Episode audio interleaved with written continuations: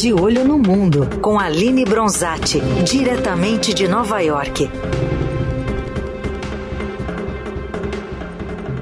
Aline Bronzatti com a gente para a primeira participação deste ano 2024, ano importante de eleição nos Estados Unidos. Oi, Aline, bom dia, feliz ano novo. Oi, Raiz, bom dia. Feliz ano novo para você também, para os eleitores, que seja, vai ser um ano importante, né? É isso aí, porque inclusive o sistema eleitoral americano é muito interessante, que a eleição é lá para o fim do ano, em novembro, né? Se não me engano, mas todo o sistema já começa agora, né, Aline? Queria que você explicasse para a gente dessas primárias que começam já na semana que vem. Exatamente, Raiz. A data oficial uh, das eleições nos Estados Unidos é, é, o dia 5 de novembro, mas esse processo eleitoral pra, para escolher aí quem será o novo presidente dos Estados Unidos começa oficialmente em menos de uma semana, no dia 15 de janeiro, quando terão início uh, as chamadas eleições primárias. Esse processo ele leva alguns meses. Uh, uh, essas eleições primárias elas se estendem até o dia 5 de março uh, que tem o nome aí, a, a, chamada super terça, quando vão ser definidos os candidatos que vão disputar a Casa Branca em 2024. Mas o resultado pode, inclusive, sair antes, a depender do que acontecer durante essa, essa disputa prévia que, que def, define aí os candidatos. Como de costume,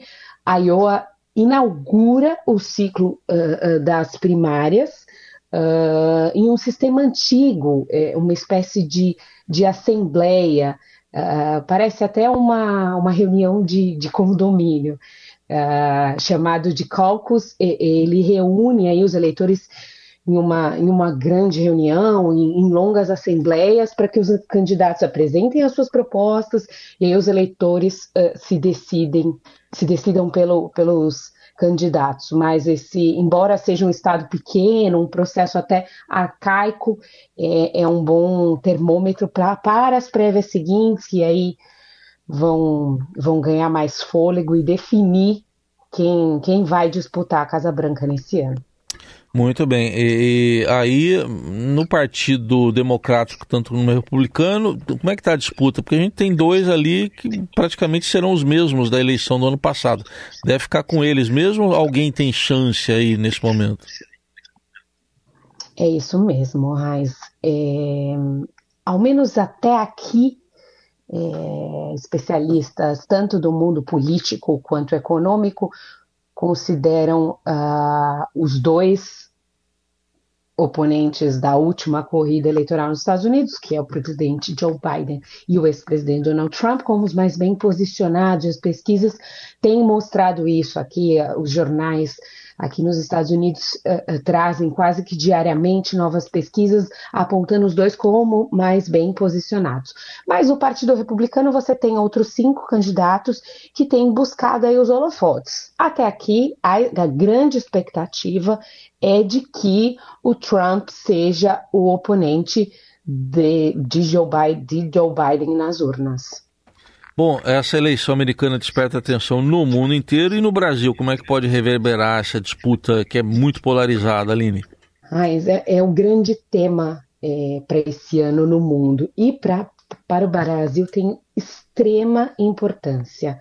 Tanto que a Eurásia, que é uma das maiores consultorias políticas do mundo, considerou as eleições nos Estados Unidos o, o risco número um em mapeamento de riscos geopolíticos para 2024. Por quê?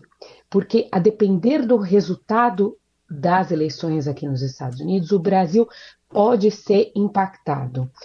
A relação entre o Brasil e os Estados Unidos ela foi uh, aperfeiçoada no último ano, no primeiro ano uh, da presidência do, do, do, presidente Luiz Inácio Lula da Silva, com o democrata Joe Biden. Mas se o, o ex-presidente Donald Trump voltar a, a, comandar a Casa Branca, conseguir ven vencer o democrata nas urnas, essa relação pode ser, abre aspas, mais fria e significativamente mais volátil, segundo aí a consultoria Eurásia. Nesse cenário, as empresas brasileiras poderiam sofrer, também ser impactadas com novas tarifas aí, fruto da administração Trump, que dessa vez poderia ser inclusive mais agressiva com as suas estratégias comerciais, segundo a Eurásia. E outro ponto importante tem a ver com a agenda verde. Embora os Estados Unidos ainda não tenha uh, conseguido colocar ou aprovar todo o dinheiro que sinalizou para suportar é, é, o Brasil, para reduzir o desmatamento, para impulsionar mais investimentos verdes no Brasil, essa agenda que começou a andar pode enfrentar uh, mais, dificu mais dificuldades, tem um caminho mais esburacado em uma futura e, e possível gestão Trump, segundo a Eurásia. Heinz. Muito bem, essa foi a Aline Bronzatti, de Olho no Mundo, com a gente sempre às terças aqui no Eldorado, direto de Nova York. Obrigado, Aline. Até semana que vem. Obrigada, Raiz. Até semana que vem. Boa terça aí para vocês.